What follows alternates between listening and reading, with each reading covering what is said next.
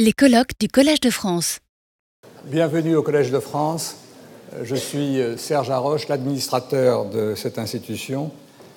Chaque automne, depuis 2001, le Collège de France inaugure l'année universitaire par un symposium de deux jours qui réunit des spécialistes de différents domaines en sciences et en humanités pour approfondir une thématique pouvant être abordée sous différents angles.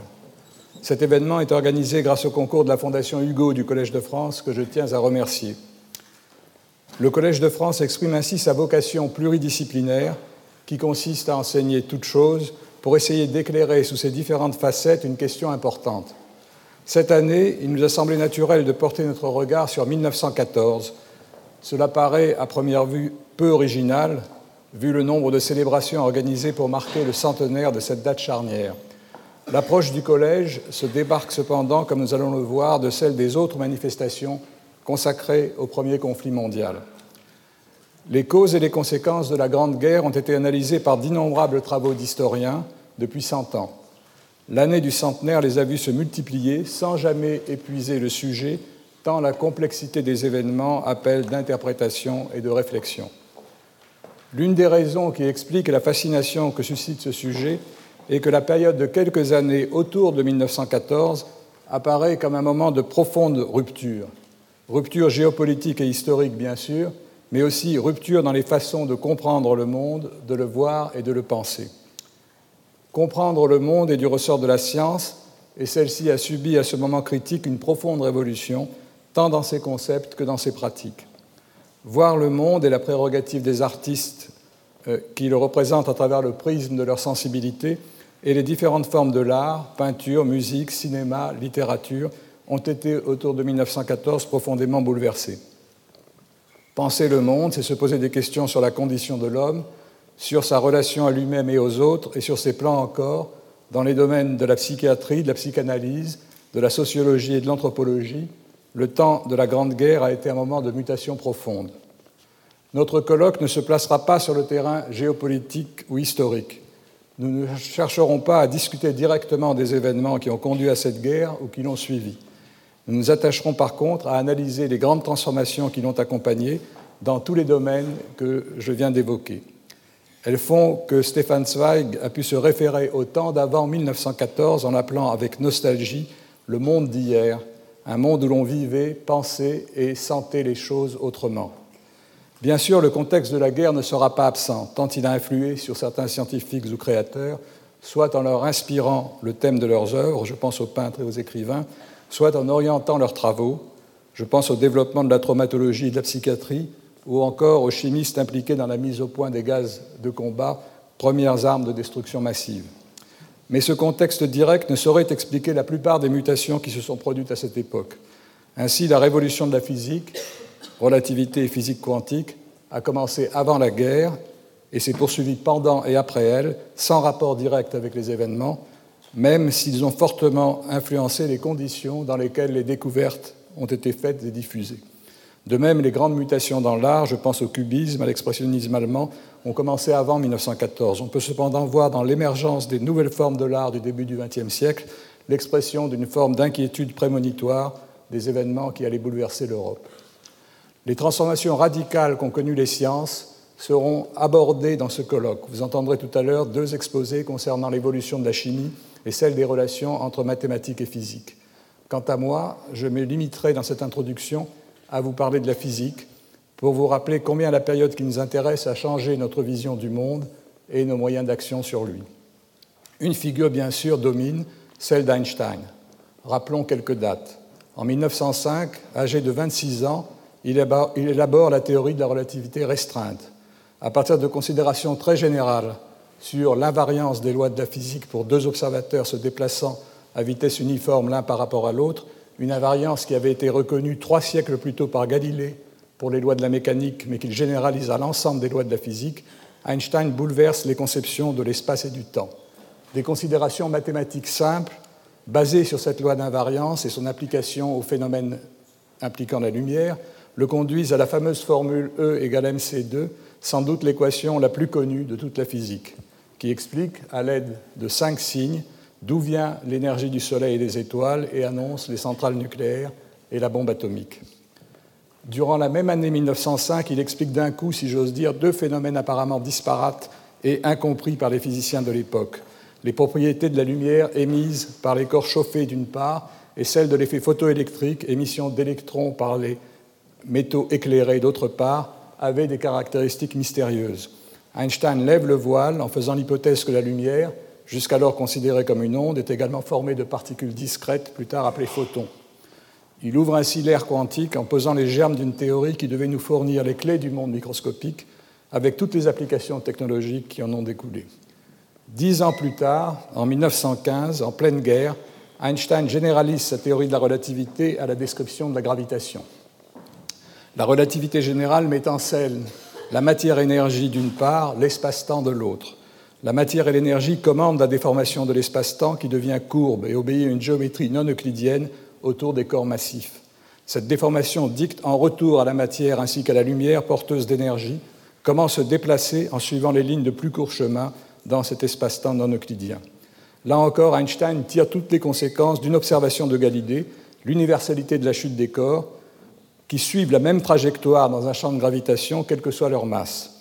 En unifiant les concepts de masse inerte, de masse pesante et d'énergie d'une part, d'espace et de temps de l'autre, il explique tout un ensemble de phénomènes incompris jusqu'alors et en prédit de nouveaux. Il donne en particulier une valeur précise à la déflexion des rayons lumineux rasant une étoile, inexplicable par la théorie de la gravitation de Newton. L'observation de cette déflexion telle que prédite par la relativité générale au cours de l'éclipse de soleil de 1919, rendit Einstein mondialement célèbre du jour au lendemain. Mais ce n'est pas tout. En 1916, Einstein, revenant sur la théorie de la lumière et de son interaction avec les atomes, découvre la loi de l'émission stimulée, le fait que des atomes excités peuvent amplifier la lumière. Quarante ans plus tard, cette loi devait être exploitée pour inventer le laser, source de lumière qui a conduit à d'innombrables applications technologiques. Enfin, en 1924, réfléchissant aux conséquences de l'indiscernabilité des particules quantiques, Einstein prédit l'existence d'une nouvelle forme de matière dans laquelle les atomes se retrouvent tous dans le même état, se comportant à l'unisson les uns des autres comme les photons d'un faisceau lumineux. Ces condensats de Bose-Einstein, comme on les appelle, devaient être réalisés expérimentalement quelques 70 ans plus tard et ils font l'objet de recherches très actives aujourd'hui, notamment au Collège de France. Ils permettent en particulier de réaliser des faisceaux cohérents de lumière, de matière, pardon, véritables lasers à atomes dont les applications potentielles sont encore à peine entrevues. Bien sûr, Einstein n'était pas seul dans cette période si féconde. Il a élaboré ses théories dans un contexte de grandes découvertes qui se sont succédées à un rythme extraordinairement rapide depuis la fin du XIXe siècle. Commençons chronologiquement par celle des rayons X par Röntgen en 1895, qui eut un retentissement immense jusque dans le grand public et les médias, puisqu'elle rendait visible pour la première fois l'intérieur du corps humain.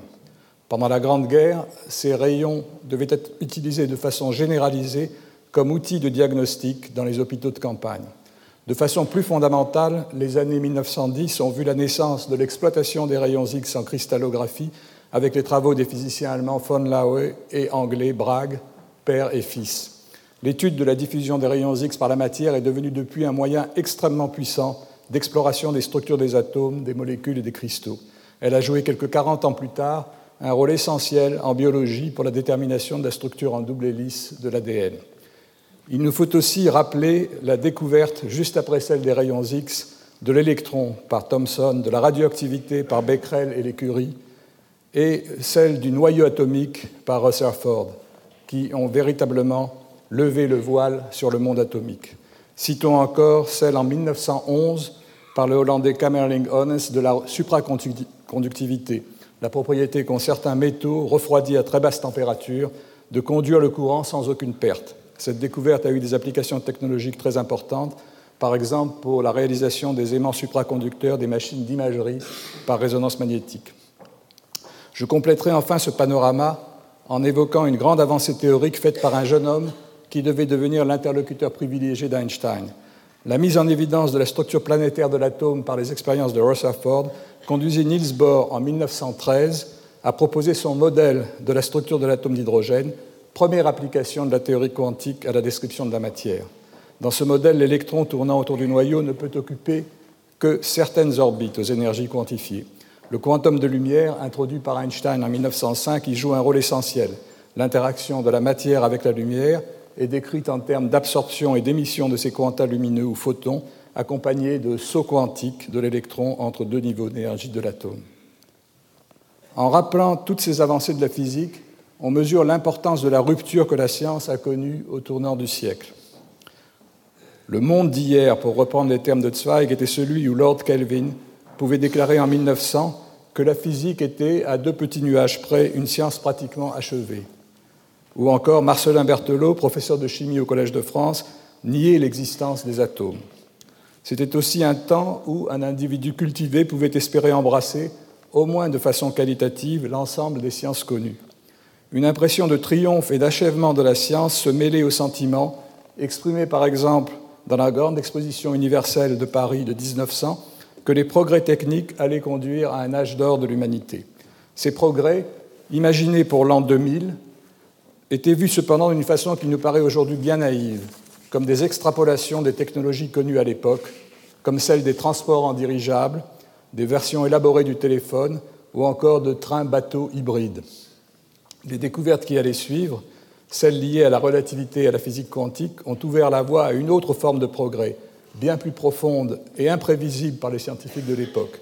Ce progrès, beaucoup plus radical que celui qu'ils pouvaient imaginer, devait donner à l'humanité des pouvoirs insoupçonnés qui allaient être exploités pour le meilleur et pour le pire. En quelques années, les certitudes du monde classique d'hier s'évanouirent pour laisser place à une nature aux propriétés contre-intuitives, où les notions d'espace et de temps, ou même de réalité physique sont devenues très difficiles, voire impossibles à expliquer aux profanes. La vision globale même de notre univers connut alors une profonde révolution. L'astronomie, la science dans laquelle les conceptions classiques de Newton et de Laplace avaient si longtemps triomphé, se mua en cosmologie, science traitant l'univers tout entier comme un objet d'étude physique décrit par la théorie de la relativité générale.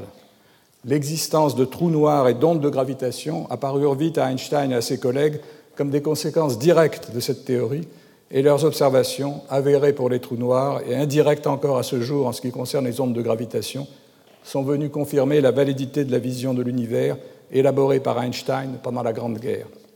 Et c'est en étudiant encore ces mêmes équations que trois théoriciens, De Sitter, Friedman et Lemaître, firent, dans les années 1920, l'hypothèse de l'expansion de l'univers, confirmée par les observations de l'astronome américain Hubble les conséquences sur la représentation que nous avons de notre place dans l'univers en ont été bouleversées d'une façon comparable et aussi profonde à ce qu'était la révolution copernicienne.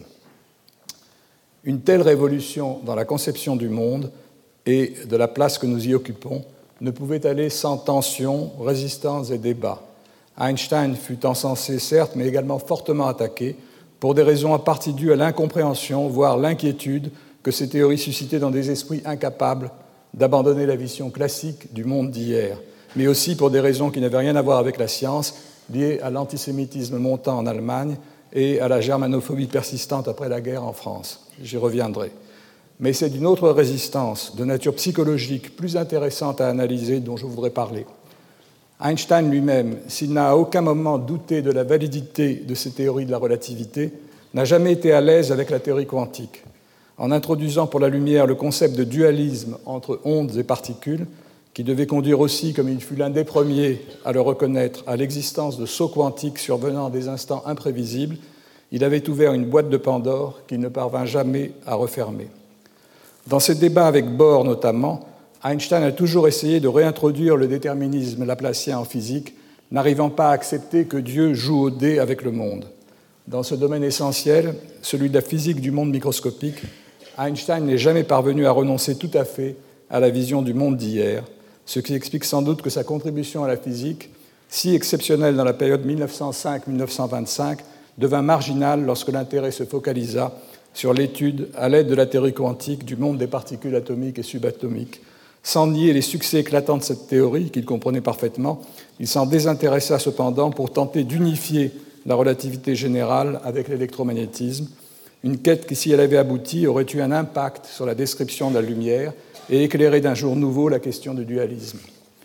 On peut dire que le problème qui le tracassait reste ouvert dans la mesure où la relativité générale, essentielle pour comprendre le monde de l'infiniment grand, et la physique quantique, qui, régit l'explication de l'infiniment petit, sont encore deux théories non réconciliées. Leur unification permettra peut-être un jour de répondre, sinon aux attentes d'Einstein, du moins aux questions encore énigmatiques que pose la cosmologie. Le panorama que je viens de rappeler montre combien les questions révolutionnaires abordées en physique à l'époque qui a précédé et suivi la Grande Guerre sont cent ans après restées d'actualité.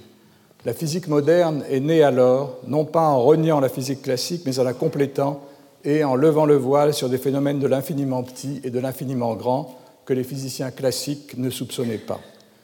Si on s'intéresse non plus seulement au fond, mais à la façon dont s'élaborent les connaissances, on peut aussi dire qu'il y a eu au début du XXe siècle une transformation profonde dans les modes de fonctionnement de la science. Dès la fin du XIXe siècle, Pasteur pouvait annoncer que la science n'a pas de patrie. Et cela devint de plus en plus vrai au moment de la grande révolution de la physique. Les échanges d'étudiants et de chercheurs entre pays se multiplièrent avant et après 1914, malgré la montée des tensions internationales. Ainsi, Léon Brillouin, qui devient plus tard professeur au Collège de France en succédant à son père Marcel, alla-t-il étudier à Munich avec Sommerfeld juste avant la guerre? Et le Danois Niels Bohr élabora son modèle de l'atome après un passage en 1911 à Manchester chez Rutherford, qui lui-même venait de Nouvelle-Zélande. Dans l'immédiate après-guerre, les jeunes chercheurs américains qui devaient par la suite créer une école de physique atomique florissante aux États-Unis, les Rabi et Oppenheimer, allèrent étudier en Allemagne auprès de maîtres tels que Stern et Born. Cette époque fut également celle de l'éclosion des grandes conférences de physique et du développement des grandes sociétés savantes. Les congrès de Solvay, organisés à Bruxelles en 1911, puis en 1927 et en 1930, sont en particulier restés légendaires. C'est enfin l'époque où les embryons des grands instruments de la physique moderne virent le jour, qu'il s'agisse des premiers grands télescopes ou des premiers accélérateurs de particules que la science, et pas seulement la physique, ait connu une telle créativité dans un temps aussi troublé, en dépit du chaos provoqué par une première catastrophe et l'annonce d'une seconde qui devait survenir 20 ans plus tard, ne finit pas de nous surprendre. Le contraste saisissant entre le foisonnement créatif et la mort de masse nous ramène à d'autres temps. On peut le rapprocher de l'extraordinaire créativité des artistes qui ont, au XIVe siècle, annoncé la Renaissance italienne autour du temps de la Grande Peste. Einstein et ses contemporains ont, par leur productivité scientifique exceptionnelle au milieu de la tourmente, contribué à enrichir la civilisation au moment où elle subissait des assauts dévastateurs. Il en, il en est de même des artistes qui, à Vienne, Paris ou Berlin, ont élaboré des formes nouvelles d'art en peinture, musique, sculpture, littérature ou architecture. Comme le montreront les communications décrivant l'atmosphère de Vienne et de Berlin à l'époque, ces différentes formes de créativité scientifique et artistique ont été en quelque sorte nourries par l'atmosphère de fébrilité et d'inquiétude du temps et se sont mutuellement influencés. Les montres molles de Salvador Dali apparaissent comme des métaphores de la relativité du temps, et la tour astronomique de l'architecte Mendelssohn, dédiée à Einstein, près de Dresde, exhibe des volutes peut-être inspirées par les représentations de l'espace-temps de la relativité générale. Parler d'Einstein au Collège de France m'amène naturellement, pour finir, à évoquer la visite qu'il y fit au printemps 1922 à l'invitation de Paul Langevin. Elle témoigne du courage des deux hommes qui bravèrent à cette occasion les hostilités de leurs collègues des deux côtés du Rhin. En accueillant Einstein, Langevin s'opposa à ses confrères de l'Académie des sciences qui, quatre ans après la guerre, refusèrent de recevoir un Allemand. Toutes les leçons d'Einstein eurent ainsi lieu au Collège de France, ici, et à la Sorbonne, et non au Quai Conti. Avant de quitter la France, Einstein souhaita aller avec Langevin visiter les champs de bataille désolés de Champagne, et il y tint bouleversé un discours pacifiste suggérant que tous les étudiants allemands viennent voir de leurs yeux comment la guerre avait transformé en désert tourmenté cette terre labourée par les obus et la grenaille. Et lorsqu'il rentra à Berlin, c'est à l'Académie prussienne des sciences qu'il fut cette fois mal reçu, se trouvant isolé au milieu de confrères, se détournant de lui pour avoir sympathisé avec l'ennemi qui avait humilié la France à Versailles, qui avait humilié l'Allemagne à Versailles. Cette réaction marquait le début de l'hostilité croissante qu'Einstein devait subir en Allemagne qui, vite mué en antisémitisme, l'amena à s'exiler quelques années plus tard. Le Collège de France lui fit alors une offre de chair qu'il commença par accepter avant de décider, de façon sage à la lumière de ce qui devait suivre, de s'installer aux États-Unis. J'ai eu moi-même un témoignage direct de la visite d'après-guerre d'Einstein à Paris. Lorsque j'étais élève en hypotope au lycée Louis-le-Grand, tout près d'ici, mon vieux professeur de mathématiques raconta à notre classe qu'il avait assisté, 40 ans auparavant, à une des fameuses conférences du printemps 1922. Il était sans doute là, dans cette foule d'hommes chapeautés se pressant au portillon du Collège de France, celui-là même que vous avez tous traversé aujourd'hui pour assister à ce colloque. Si l'on accepte l'omniprésence des chapeaux et l'absence notoire de femmes, seule la présence du réverbère au milieu de la cour d'honneur, réverbère euh, qui se trouve à la place de la statue de Champollion qui n'était pas encore installée à l'époque, marque le passage du temps. Ce professeur donc était un excellent homme qui heureusement n'avait pas à nous enseigner la relativité générale, euh, hors programme de l'enseignement des classes préparatoires de l'époque, comme il est d'ailleurs toujours de celle euh, d'aujourd'hui. Il avait fait la guerre de 1914 dans les tranchées et il y avait été gazé, mais il ne pouvait être soupçonné de germanophobie et encore moins d'antisémitisme. Sans aucune animosité à l'égard d'Einstein ou des Allemands, il était tout simplement réfractaire aux espaces courbes des géométries non euclidiennes qui lui paraissaient vaguement inquiétants. Il nous avoua honnêtement qu'il n'avait rien compris à la conférence. Né dans les années 1890, il était indéniablement avec son chapeau de feutre qu'il portait jusqu'en classe, son col cassé et sa lavalière, un survivant respectable du monde d'hier de Stéphane Zweig. Merci. Retrouvez tous les enseignements du Collège de France sur www.collège-2-france.fr.